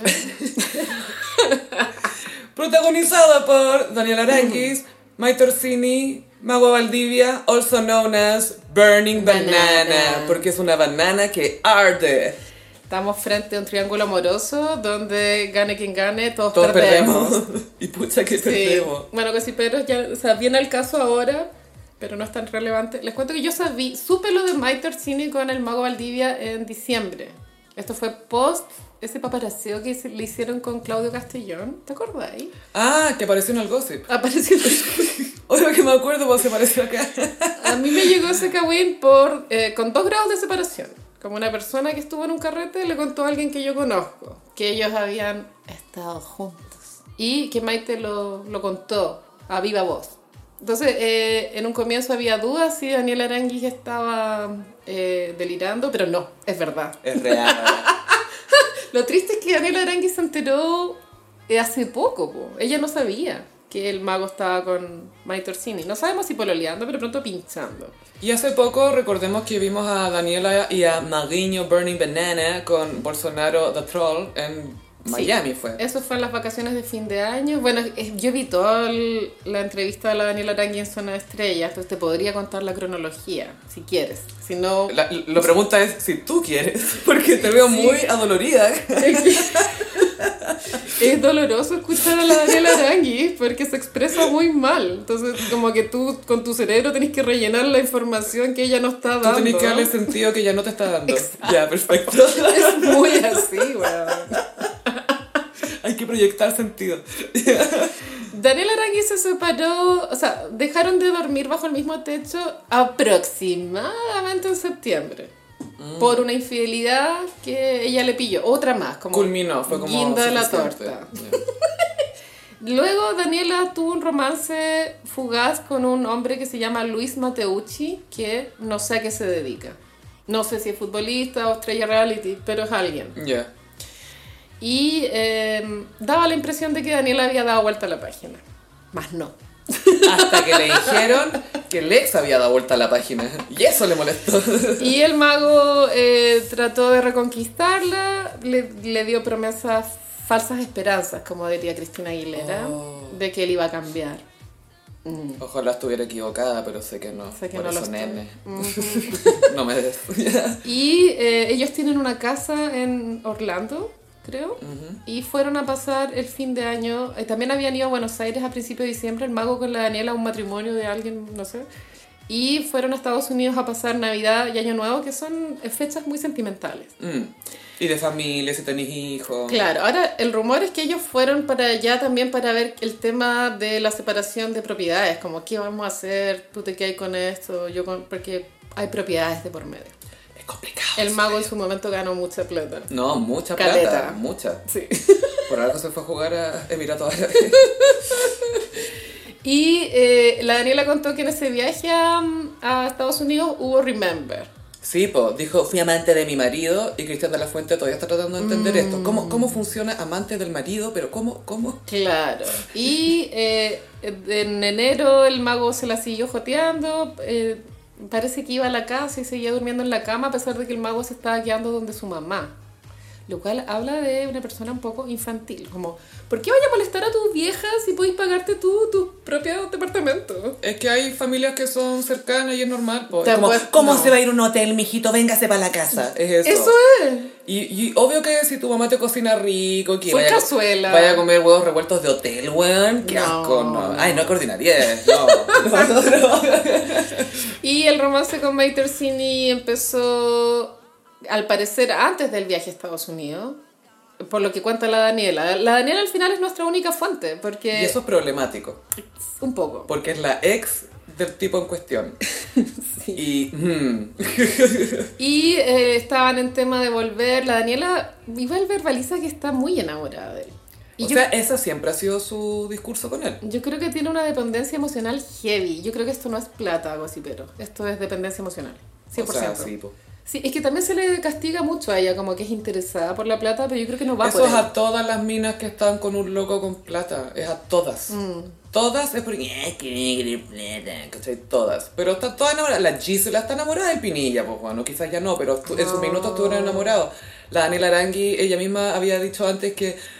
Pucha, es que ¿qué queréis que haga? Es que amo al Jorge, ¿cachai? Como que queréis Sí. que haga, no puedo, no puedo, como que quisiera no estar enamorada, pero. Claro, igual Jorge era muy de regalos al parecer, después de infidelidad, pa un auto, pa Sabéis que para mí, yo creo que el gran atractivo de Valdivia y que la gente como que no lo ve o no lo entiende es que uno lo debe pasar muy bien con él. No solamente en lo sexual, te digo que sí. es como debe ser como di- dicharachero, bueno para el hueveo. Cuando salió esta cuestión del adiós tía Pati, adiós tía Lela, él hizo un video tocando guitarra, le pegó al rigeo, así como... Sí, debe ser chistoso, ¿no? Para Es bueno para el tener hueveo. algo serio, pero bueno. Y bueno, entonces después la Daniela, eh, para, a ver, como, creo que el mago le dijo, quédate con los niños porque voy a ir a Brasil por pega, porque él es comentarista de ESPN. Sí. Voy a ir a Brasil a grabar unas notas, entonces quédate tú, te traigo a los niños. Y la Daniela, ya. Y entre ese en tanto, ella acordó con Cecilia Gutiérrez hacer un live eh, bimensual, como dos veces al mes, como con- comentando farándula. Un live quincenal. Entonces, pues tú habían quedado, pues tú grabemos el viernes con la Cecilia. Y la Daniela le dijo, hoy no va a poder ser el viernes porque el Jorge se va a ir a Brasil y, me, y tengo que cuidar a los niños. Y la Cecilia le dijo, Oye. ¿y por qué se va a ir a Brasil? Por una pega de E ESPN. Y la Cecilia, como que es eh, pues, periodista farándula, averiguó y no, vi- no, no era por pega. Y fue como se abrió el vortex de la duda. Es que espérate, ¿cómo Ceci Gutiérrez le dice esto a Daniela? Dice, oye, ¿tú estás segura que es por trabajo? ¿O co- ¿Cómo le dice la información? Así tal cual. Así como pasivo agresivamente, ¿tú estás segura que el papá ya por pega? Ahí se destapó la olla que, eh, porque hubo comentarios en redes sociales de que los estaban, había gente que los había visto, como, oh, los vi en tal restaurante, no sé Y aparte que Brasil está lleno de chilenos, pues, pues si todo el mundo viaja para allá. Todo el Porque mundo. es al lado, más barato. Lindos playas. y ahí con comentarios de redes sociales la Daniela Arangui se dio cuenta y al parecer, según la misma Daniela Arangui, contactó a Maite Orsini y como, oye, Oye, eh... lo que no hay que hacer nunca, según Mm. yo. Le escribió, onda, ya, tú estás con Jorge, pero quiero que tú sepas que él está conmigo también. Mm, Fue amante de su marido. Claro, y ahí la Maite, para el parecer, no sabía que el Jorge seguía con la Daniela. Maite no lo respondió, new phone, who this? Yo pienso que, me imagino que tiene que haber habido una conversación buena entre ellas Mm. dos, pero que la Daniela violó la privacidad de esa Sí, conversación. Como que se la acabó, ¿cachai? Para destruir al mago, finalmente. Yo creo que el- en, en el despecho de la Daniela, ella lo que quiere es destruir al mago y las posibles conquistas que pueda tener a futuro. Ah, por supuesto que Como sí. es una advertencia, como tú te metís con el mago y te va a hacer pico. Qué tóxico. Yo creo que es eso lo que está pasando. Sí, o sea, le da rabia, yo creo que el- este loco con todas estas promesas que me decías tú, después tienen este Remember en Estados Unidos y después se entera que anda con la, con la Maite Sí. Y es Y- como, ¡ah! La ira. sí. Habían detalles más sórdidos de la misma Daniela que el mago después de la noche de Alejandro Fernández del festival. Se fue a tomar con Alejandro Fernández. Sí, y después volvió a Santiago 6 de la mañana, 7 de la mañana. Ya. Y se metió a la cama la Daniela. Ya. O sea, como Muy Pete Campbell, ¿ya? Muy... y desde, desde pues, durmió un par de horas y ahí se fue a Maitencillo o a Zapallar. No, a Maitencillo a encontrarse con la Maite Orsini. Maitecillo. Y ahí la Daniela, como, cuando armó ese puzzle, se volvió loca. La Daniela dio a entender de que Maite Orsini había ocupado influencias para sacarlo de la cárcel. Ah, sí, es que le hicieron una detención ciudadana, o sea, por estas que te piden el carnet. Sí. Él estaba trotando en un parque en Vitacura y le lo pararon y no tenía carnet. Y se lo llevaron a la comisaría. Sí. Entonces, según Daniela, Maite llamó para pedir que soltaran al mago apelando a que era un ídolo nacional y tenía que aparecer Neme. Sí, pero eso fue comprobado. O sea, la Maite Orsini ayer se autodenunció de que esa llamada sucedió. Como, eh, no es como un cagüín de la Daniela, eso pasó. No, sí, pero es que a lo que voy es que ella, la, la Maite también dijo que otra cosa no había pasado, que era la, la que había llamado a fiscalía. Llamó a una en- generala de carabineros. Algo así, porque pero en Twitter dijo esto es absolutamente falso y ya lo desmitió el canal que lo emitió, que fue Neme, Canal Neme. Ella lo desmintió, pero en la tarde se la noticia de que era verdad.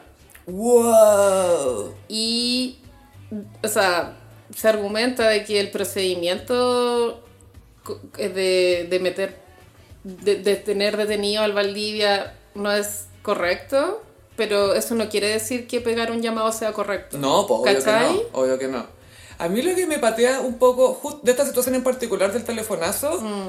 Es que la gente está toda como, ay, pero ¿cómo es posible? La cuestión es como, bueno, si tú tuvieras un pariente Yo que soy un la contacto, gente. sí. No, no estoy de acuerdo. No, está mal que siendo autoridad lo haga, ¿cachai? Pero lo que voy Es que le hace daño al Boris, ¿cachai? Sí, sí sé, pero en la práctica, si alguien tiene un contacto con alguien... Ya, sí, ya, muy Te lo van a pedir. Está mal, está mal, Tratando pero- de ser empática, de pronto sí, cuando el guan vale la pena, weona, pero... No, no, es, no estoy hablando del Pero un weón. gallo con el que te estáis acostando, No. tú no te podís quemar por algo tan ligero. Ese es otro tema. Yo estoy hablando del tema puntual de tener un contacto y ocuparlo. No nos quitemos las esquinas entre Marax. O sea, todos usaríamos un contacto. El hecho que a mí me, me aproblema un poco es cómo la vida privada de Maite Orsini se está apoderando de su imagen pública. Pero esto es desde el día uno, weona. Pero es que ahora ya es como segunda declaración que hace. ¿Te acuerdas que antes había hecho otra de, ah, es que mi vida privada... y la Soy cuestión"? soltera, Sí, y es como. ¿por qué tiene que...? No... Creo que es una pésima decisión involucrarte con un hombre que tiene una, un, re- un pasado no resuelto. Y una ex como la Daniela Arangui. A eso me refería. Yo digo específicamente porque pasado no resuelto, puede ser muchas cosas. Pero cuando ese pasado no resuelto es la mismísima Daniela Aranguis. Concha tu madre. Oh no. Y Daniela Aranguis, una estrella, estaba muy víctima. Enfrentó las cámaras como si ella estuviera pasando así el infierno. Llegó como Kenita en silla de ruedas. Llegó así y era como, quiero agradecer a todo el mundo que me ha apoyado. ¿El pueblo? Karen Bejarano. Eh, Empezó a soltar nombres. name dropping de toda la gente que según ella la había llamado para entregarle su apoyo. Esta es guerra contra Maite. Esto me recuerda mucho a cuando Lindsay Lohan estaba haciendo como muchos de sus... Estos, tuvo mil tours de comeback que nunca fueron. nunca fueron. Y en la, en la tele decía así, bueno, la Natalie Portman me ha apoyado demasiado en la cuestión. Y Natalie Portman en su casa como, who is this bitch? Así Era toda esa vibe. O quizás sí eran amigas, pero como que hacían mucho name dropping. Bueno, la Oprah siempre me llama. Es como, no. Ahora, sí, por supuesto estoy a favor de que las mujeres vivamos nuestra vida amorosa y sexual de forma libre. Pasa que Maite Orsini tiene un historial que podríamos interpretar de, eh, de que empieza, a ver, que su vida personal empieza a eclipsar su pega que es pública finalmente. Como algo similar a lo que se le critica a Giorgio Jackson, no estoy de acuerdo, solo estoy comparando. Sí. Em, entonces, creo que Maite es como, el, insisto, es el meme de Raquel Argandoña. Todos tienen que ir a terapia. Todos. Everybody. El mago Valdivia, al parecer, es muy tóxico y le ha hecho daño a la Daniela psicológicamente. Con esto de ir y venir, mentiras, O infidelidades. sea, mira lo que le... Literalmente, mira cómo la dejó. Como- Pésimo, Y po. son... Es que imagínate esa dinámica de años y No. años... Que entre medio ya por supuesto que tenía estas peleas infernales, pero que también tenéis momentos bacanes, ¿cachai? Y que tenías a tus hijos, que veis que el bueno fue papá, y Mm. es una, una mierda. montaña ah. rusa de emociones y la gente se hace adicta a esas emociones extremas. Y la gente como que normaliza cosas y las hace su realidad, como que, ah, esto debe ser el amor, po. Y es como, y no. después te pasa que conocí algo distinto y es como, oh, ah, parece que no tengo para qué llorar todo el día para sentir que es real, ¿cachai? Palo yo que sí, es muy eso. Ahora, mi bolita del futuro dice que ellos van a volver, Mm. la Daniela con el mago. ¿Qué te dice tu bolita de Pinilla y Gisela? Ya volvieron. Ya volvieron oficial. Sí. Ay, que él estuvo con COVID, o sea, murió la mamá de él, Ah, el papá de él. no, se murió de el papá ella. de ella Sí. y Pinilla fue visto apretando los dientes en el show de Tini, creo. Sí. O sea, Duro, duro. yo no dije eso, solo dije apretando los dientes. Y el mago Valdivia, ay, no sé, creo que es el verdadero villano de la situación, pero Maite Orsini tiene que, ¿cómo se dice en inglés? Como shit together, como juntar su mierda. Ordena tu mierda. Ordena tu mierda, güey. Porque va- todos tenemos mierda, pero hay que mantenerla lo más ordenada posible. Sí, y mm, no, Y el- no podís, pues, bueno, filo. Y la Daniela Arangui, eh, tóxica, siempre. Sí, y el tema es que siento que está mal criticar a Maite por el criterio con el que elige al hombre, porque cada una aquí que No. arroje la primera piedra, ¿cachai? Sofi, yo creo que es un problema a las parejas con las que tú te No, involucras. a lo que voy yo es que son las consecuencias que trae cada pareja. Sí. Eso es, ¿cachai? Porque que ella la traiga al mago, lo que sea, ya, eso es weá de ella, ¿cachai? Nadie sabe por qué nos gusta a alguien. Pero la- esa persona viene con consecuencias, ¿cachai? Y ese es el tema que le falta... Sí, a mí me recuerda a la protagonista de Fleabag, que al final esas decisiones que ella tomaba al involucrarse con hombres terminaban destruyéndola. Entonces, y sí creo que las decisiones de pareja que las personas tomamos nos pueden beneficiar o arruinar. Y eso lo hemos visto en NBS, pero tú, Amy Winehouse, Es que Whitney corazón, Gaia. Houston. Y entonces hay que tener cuidado a quién se elige. Pienso. No le des tu corazón a cualquiera. Menos al mago Valdivia. Burning Banana. Burning banana, una banana que arde. Ahora quedó así un cliffhanger porque la Daniela Aranguis dijo que había pillado un test de embarazo. Pero bueno, ese es el cliffhanger. Esto es teleserie gringa, o sea, como que Sí. diga, "Ay, yo voy a aparecer embarazada, que ahora se va a caer por las escaleras. No, que la Maite estaría. ¿La Maite estaría embarazada? Sí, pero... Pero no sabemos de quién es, va a empezar a tirar cosas así. O sea, el Jorge es re fértil, Ya pero todo no sé, esto, está ya todo esto y el ex, de la, el, el ex más reciente de Maite, que es Gonzalo Valenzuela, viviendo su mejor vida. O sea, sí, por favor volvamos un poco al festival, quiero comentar. Los números positivos que sacó Gonzalo Valenzuela se reinventó un poco en este Eh, festival, tengo fue que decirlo. la ya. estrella revelación. No, él no, no se caracterizaba por ser alguien carismático, pero ahora lo logró. Por ser bueno como para el hueveo, porque era como muy serio, viviendo al lado de la playa, Claro. como, como Tom Hanks en Náufrago, ¿cachai? Con sus tatuajes. Ahora fue visto en Zapallar con Kika Silva. Mm. Al parecer estarían juntos y Valenzuela creo que está en su... era eh, caótica, pero bien. Pero tranquilo, caótica pero con el corazón resuelto. Estuvo involucrado en el cagüín de Pailita, dijo que lo fue como a calmar. A calmar al baño. Eh, fue, fue viral su risa en el show de Diego Urrutia, que al parecer era la primera vez que lo veíamos riendo. Y Su rango. también fue paparaciado en la discoteca Ovo con Dimondo, vacilando. Y le, le dio beso a Fabricio. Le dio también. beso a todos. Le dio, pero, su- pero eh, él le ofreció el beso a Fabricio, a Fabricio como Sí. que lo hizo así con los labios, como la trompita. Claro, y la Pamela Leiva también le dio un beso. Dos. Dos.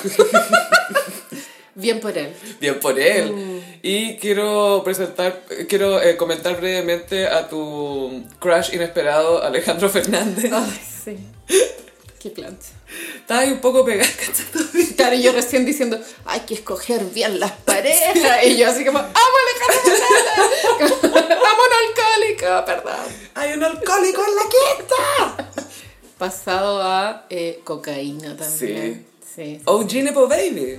Sí, yo me, me lo imagino muy de tequila, pero ni siquiera con vaso, así como botella No, de tequila en el del botellón hasta, hasta tomarse el gusano todo el rato. Eso Sí. es lo que me imagino backstage.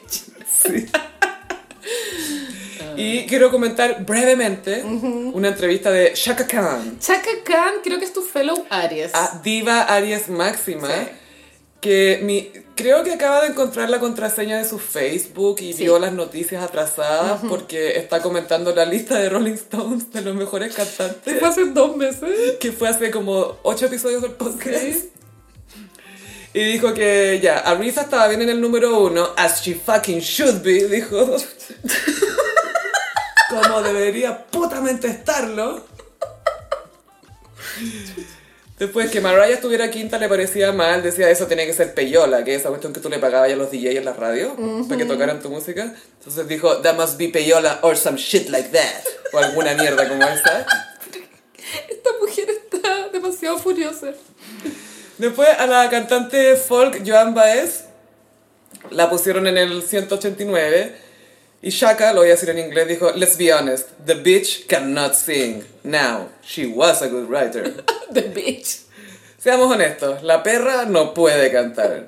Ay, ya, pero era buena escritora. Amo que se haya puesto a tuitear esta weá con un delay de dos meses, Es weón. una, es como- es una, es una Pero entrevista. Y es también que- le pareció mal que estuviera Adele. Adele estaba en el 22 y dijo, ok, I quit. Renunció. Puta Chaka ¿por qué no tuiteaste esta weá hace dos meses? Y la, la Mary J. Blige, la que estuvo en el Super Bowl con Snoop, eh, ella hizo un, un cover de, de una balada que también la cantó Chaka Khan, que se llama Sweet Thing. Y la Chaka dijo, the song Mary J. Blige fucked up. la, que, la que Mary J. Blige arruinó, la cagó. Ay, amo cuando los artistas llegan a esta era de decirlo todo. Es que me dio un poco vibras de Quincy. Todo el rato. Y, y de aparte queremos escuchar estas opiniones de, de los sabios de la tribu, ¿cachai? Que, que digan las verdades, pero con, con la propiedad que te da decir algo así a esa edad que ya lo has visto todo. Y, y que estuviste con leyendas y todo. Sí, pues sí, sí, sí. Y la chaca le pasó que le hicieron muchos covers de sus canciones que se hicieron Every más Woman. famosas. I'm Every Woman, la que canta la Whitney, la cantó ella primero, ¿cachai? Las dos son buenas. Las dos son muy buenas, sí, sí. No, yo nada, pero la gente la, la asocia mucho más a Whitney Houston, ¿cachai? En general. Eh, la, esta, la que la Mary J. Blige, Fucked Up, también la cantó la, la chaca acá. Joan Baez es verdad que no puede cantar. The bitch. Es la Bob Dylan mujer. Pero lo dijo, ¿cachai? Sí, sí. Porque no hay gente que te podría decir como, ah, es que es una gran artista. Ya, pero no es buena cantante, es distinto. Ya de muy cagüín del pasado, eh, Joan Baez estaba en la friendzone de Bob Dylan. Pero Friendzonia Forever, po, casi. Claro, estaban ahí coqueteando siempre, pero Bob Dylan nunca quería pololear con ella porque a Bob Dylan le gustaban las niñas jóvenes Modelos. y bonitas. Como la Sharon Stone. Qué raro, ¿ah? Sorprendida. O sea, que él como es un artista así tan misterioso y todo, no es especial, no es distinto a los otros hombres. No, realmente. Sigue siendo un hombre. Ah, hay un pene en los pantalones. Pero ya, pero no hablemos tan mal de Bob Dylan. No, bacán él, pero por favor digamos también su parte básica, porque, ay, es que es un genio y es tan persona. Pero igual le gustaban las de 18. The Last Boomer. The Last Boomer. Pero, pero Bob Dylan, The Beach Cannot Sing. tampoco. No, no puede cantar Bob Dylan. No te voy a, a pelear eso porque no, no se puede. The Beach Cannot Sing. No puedo creer que dijo eso sobre alguien y después lo arregló con, ya, pero sabía escribir, escribía bien. Es que es verdad. Es verdad, pero The Beach Cannot No Sing. cannot sing. Y pasamos a... Mmm, ¿Cómo los signos del zodiaco? Bueno, Sofi, te cuento que estamos en temporada Pisces y vamos a, a repasar la carrera de el Pisces más icónico que existe, que es Quincy Jones. Wow. Quincy cumple 90 ahora el 14 de marzo. Legend. 90, caleta. Es Qué leyenda. Demasiada vida. Y a la vez uno pensaría que tiene hasta más, porque es como tanto lo que ha vivido. Y tanto lo que ha hecho, entonces vamos a hacer los signos del zodiaco como trabajos de Quincy, porque productor y también ha hecho sus propias cosas. ¿Como Y- artista, decís tú, o, o de proyecto? Musical también, sí. Y Quincy, bueno, en nuestros primeros capítulos del Gossip hicimos una iconic de una entrevista que le hicieron en Square. No fue tan de los primeros, pero sí, fue como en la mitad. ¿En serio? Fue como en la mitad del gossip. Y recomiendo volver a esa iconic porque es de mis entrevistas favoritas en la vida. Es como que Quincy Jones dice todo lo Crazy que... motherfucker. Weón, no sabía hasta quién había matado a Kennedy. Eh, Obvio que sabía. Le estaban preguntando por la hora y respondió eso. Sacó del closet a personas muertas. Y sí, y dijo que Michael Jackson era ladrón, Y era un crazy motherfucker. crazy motherfucker, que Ringo Starr era pésimo baterista, los Beatles eran como el pico como músico, Weona. y que Bono era buena persona. Amo esa entrevista y si quieren investigar más hay un documental de la vida de Quincy, no sé si todavía está en Netflix, pero existe ese docu, es relativamente reciente y Muy también está, la autobiografía de Quincy que eh, quiero leerla este año. Ya, vamos a partir con Aries. En Aries elegí el disco Bad de Michael Jackson. Siento que tiene una energía muy Aries, el misma, la misma canción Bad. Em, La que iba a ser con Prince. Smooth Criminal. Ay, sí, Bad iba a ser con Prince y Prince se negó a esa colaboración porque la primera frase le parecía ofensiva. Ah, es que la otra vez Quincy Jones contó los pormenores de cuando Michael y Prince se juntaron en su casa para hablar de Bad. Entonces primero lo llamó Michael. Eh, ¿Ya llegó? ¿Ya llegó Prince? Eh, no, no ha llegado. Ya, y cortó. Después llama Prince. Llegó Michael. No, no ha llegado. Cortado. Después, 10 minutos después, Prince, o sea, llama, llama por teléfono a Michael Jackson. Ring, ring. ¿Ya llegó Prince? No, no ha llegado. Estu- Estuvieron así como una hora porque ninguno de los dos quería ser el primero en llegar. Seguramente estaban a la vuelta de la esquina esperando que para ver entraba Amo esta después. lucha de divas. Y no eran tan, tan, tan enemigos, como que igual se tenían entre buena y mala como eh, competidores. po. Sí, pero creo que la primera frase de Bad es como Your, Your butt is mine. your body is mine. Tu y- voto es mío. Y Prince no iba a aceptar eso. A ver, ¿quién No. le va a decir eso a quién? Y el video de Bad creo que está dirigido por Scorsese o Sí. Coppola, no me acuerdo. No, es Scorsese. ¿Es Scorsese? Ujú, Es un y con estacionamiento. Wesley Snipes. Y bueno, todo el disco Bad tiene una energía muy Aries, Smooth Criminal, es de mis canciones favoritas. Amaba esa canción cuando era chica. El-? Es que el video era bacán. Are you walking? Sí. Y eh, bueno, Michael tiene lo suyo, pero esto es obra de Quincy. En Tauro elegí una canción que se llama The Good Life. Es de una es cuando Quincy se juntó con Frank Sinatra a hacer un disco. Oh. Eh, Frank Sinatra ya estaba avanzado en edad, tenía 50. Quincy tenía 29 y eh, Frank Sinatra quería colaborar con él porque lo encontraba muy seco y hicieron un disco icónico hasta el día de hoy. Ahí hicieron Fly Me to the Moon, ¿o ¿no? Sí, Sí, precioso. y también es lindo la historia de Frank Sinatra porque colaboró a, a un poco a disminuir la discriminación racial al, al exigir que en los hoteles pudieran alojar a los músicos negros, incluido a Quincy. Sí, pues si no, él no aceptaba actuar en esos hoteles o en esos teatros. Era como, o los aceptaban o, o él se iba. Era paloyo eso, pero bien por Frank Sinatra. Sí, por eso lo quieren tanto también los Brothers. Y bueno, The Good Life, muy Tauro, es como bueno. La buena vida. La buena vida. En Géminis escogí una canción que es solo instrumental, pero es icónica. Se llama Soul Bossa Nova. No sé si la puedo poner un Por poquito. supuesto, por favor. De Austin Powers. Es de Austin Powers, ¿cierto?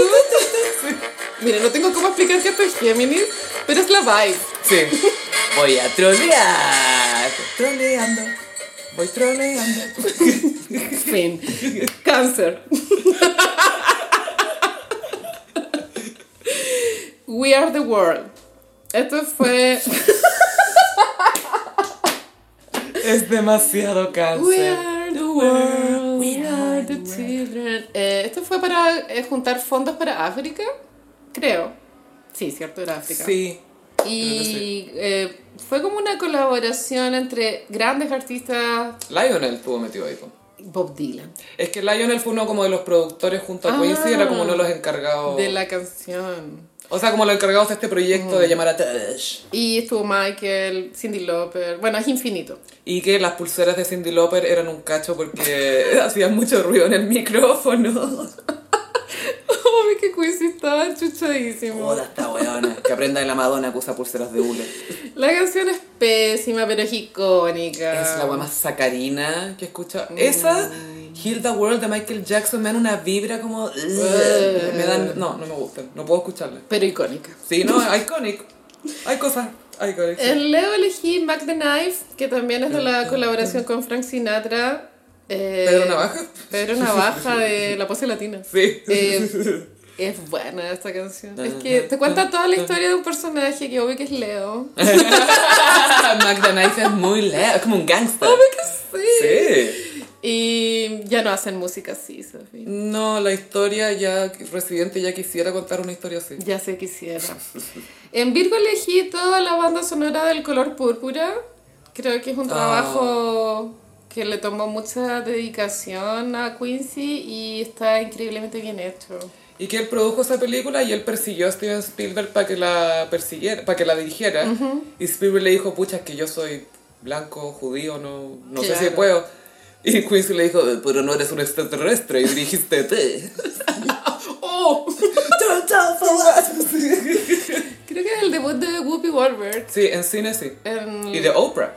Y de Oprah. Bueno, Oprah nominada al Oscar por su debut.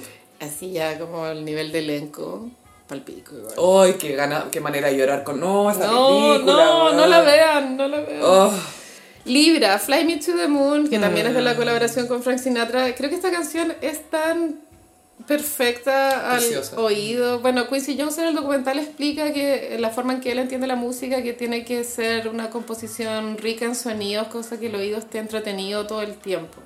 Y por eso, por ejemplo, no le gusta YouTube, ¿cachai? porque su oído se aburre.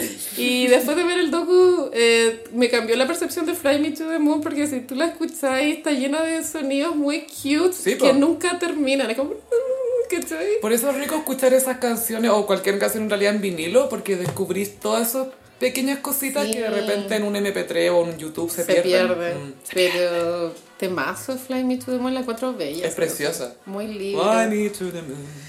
Escorpión elegí una canción que se llama The Secret Garden, que fue un proyecto de Quincy como Quincy, Mm. pero la voz es de Barry White y es muy erótica, según yo. Se llama Secret Garden. Y es muy Barry White. Sí, es muy así. Sagitario, elegí Easy Down the Road, que es de la banda sonora de El Mago de Oz, pero de los años 80. Ah, The Wiz. The Wiz. Y es que se le hizo Michael Jackson, Diana Ross. Eh, sí, Que Michael Jackson es el espantapájaro. Es el espantapájaro. Iconic, clásico. Esto se perdió un poco en la memoria colectiva, hay que resucitarlo. Es que esto no sé si llegó mucho para acá porque No. lo dieron por la tele en Estados Unidos y la banda sonora por supuesto se hizo famosa y recomiendo escuchar la canción de Michael Jackson You Can't Win, no puedes ganar. Muy buena. Del mismo disco. Del mismo The disco y está la escena en YouTube, así que lo podéis ver a él vestido de espantapájaro. Sí, bueno, Easy Down the Road es la colaboración de Diana con Michael del 78 y eh, es muy sagitario porque habla de, bueno, explorar nuevos mundos, caminar, viajar. Sigamos el camino. Exacto. Capricornio elegí Working Day and Night de Michael, es del Off the Wall. Y Working Day and Night. Bueno, Día y noche. Es como a hard day's night. Trabajar caleta. Eh, bueno, Off the Wall también es de Quincy, Es al igual que bueno. el thriller y el bad. Fue su primera colaboración, si no me equivoco, Of the Wall. Sí. Porque Michael tiene un disco, si no me equivoco, antes que no fue muy... ¿En serio? Pero Estoy los Jackson casi 5. segura. Como entre los... Es que después de los Jackson 5 fueron los Jacksons cuando eran más adultos. Y si no me equivoco, antes de Off the Wall, creo, creo, creo que tiene uno, pero que fue como... eh. Flopió. Pero Off the Wall fue fenómeno. Puta, es que es demasiado bueno. Rock en with you. Acuario, State of Independence de Donna Summer. Mm, Esto fue Donna cuando Donna- Donna Summer, bueno, la era disco, no es que termine un día en específico. O sea, sí, creo que hay un día que termina. que es cuando quemaron los Disco discos. is dead. Eso. Sí, que los quemaron en el... Creo que fue Yankee Stadium, no me acuerdo dónde fue, pero quemaron eh, discos de Sí, disco. bueno, entonces la, la era disco falleció y los artistas de esa década tuvieron que tratar de reinventarse. Nadie lo logró casi. Ni siquiera ABBA, weón. Eh... Y Donna Summer sacó un disco del 82 con Quincy. Pero yo creo que no se compara al éxito que tuvo Donna Summer en los 70. Es que la cocaína pudo mucho. La cocaína, sí. Y esa canción se llama State of Independence. ¿Y sabéis qué? Está súper bien. Ya. O sea, justicia para State of Independence. Y justicia para Donna Summer, Kelly Rowland, ponte las pilas. Queremos verte como Donna Summer. Donna Summer icónica también porque al parecer su último show fue en Chile, en un show privado de Farcas. Wow. La trajo a un cumple. Y fue su último. Después wow. se fue al cielo. Pucha, pero le alcanzó a cantar a Farca, que es lo que importa. Y para terminar, Pisces, It's My Party and I, I cry cry, if I want to. Ya, yo quiero que Quincy vaya a la coronación de Carlos ¿Ya? y dirija al coro cantando esta canción. Porque It's nadie quiere cantar en la coronación de Carlos, weón. Yo estoy preocupada por esa situación porque me parece que las que van a terminar accediendo son las Spice Girls. Porque Oh, ellas son muy pro monarquía. Pero dijeron que no, po. no, las Spice todavía no se niegan. Ya dijeron que no. Ya dijeron que no. Salía que la Spice, Adele. Si el mejor meme de todos fue ¿Quieres cantar en la coronación de Carlos? Y fue como todos los artistas británicos, las Spikers, las Spice así. No, no, no, no. Va a terminar siendo Morrissey, ¿no? Va a ser un ¿te imaginas? Bueno, Carlos es vegetariano, así que quizás por ahí. ¿Por qué nadie quiere hacerlo? Porque no tiene prestigio. Y yo creo que no se quieren asociar con Mm. esto. O no, o no. El, el schedule, schedule, calendario. Puta, qué mal por Carlos, pero bueno, él se lo buscó. Esperó tanto tiempo como que se murieron todos los artistas que él quería que estuvieran en su coronación. Me imagino a Carlos de 30 años planificando, quiero que esté John Lennon, quiero que esté este, el Freddie Mercury, quiero que esté este. Va quedando por McCartney, yo supongo. Va quedando Maca y señora, y señora Maca, ahí está la Maca, por como y que lo quiere. es pro monarquía igual, McCartney. Él es pro British, pro, Sí. pro Britain. Está bien, es un boomer, no, no lo culpo. Pero lo que voy es que yo estoy. Doy por hecho que el primero que le preguntan es por McCartney. ¿O no? Es que no es muy actual, weón. O sea, Pero es icon. es legend, pero, Y es de la generación del rey. pero es importante para la monarquía llegar a generaciones más jóvenes porque de eso viven al final, de, de mantenerse vigentes. Podría estar Fifth Harmony. Sería fantástico. Mm. Sí. ¿Sabes qué? Robbie Williams. Robbie Williams. Sí. Él lo va a hacer por 100 libras. Ay, sí. Y escucha, te iba a decir por tres chelas, pero ya no toma, no puede. no puede. Y bueno, este fue el horóscopo de esta semana. Muchísimas gracias Carolina, José y les recordamos que estamos en Patreon, en patreon.com slash elgossip. Han llegado nuevos patroncitos esta, esta ¡Qué semana. emoción! Gracias. Han estado viendo el contenido, pronto vamos a estar subiendo cositas nuevas, así que gracias por apoyarnos. También estamos en redes sociales, en Instagram, arroba el gossip, en Twitter, arroba el guion bajo gossip. A mí me pueden pillar en ambas redes sociales en arroba chofilove. Llame en Instagram Instagram, frutillagram. Muchísimas gracias, Gossiperis, y nos escuchamos en el próximo episodio. Bye. Adiós.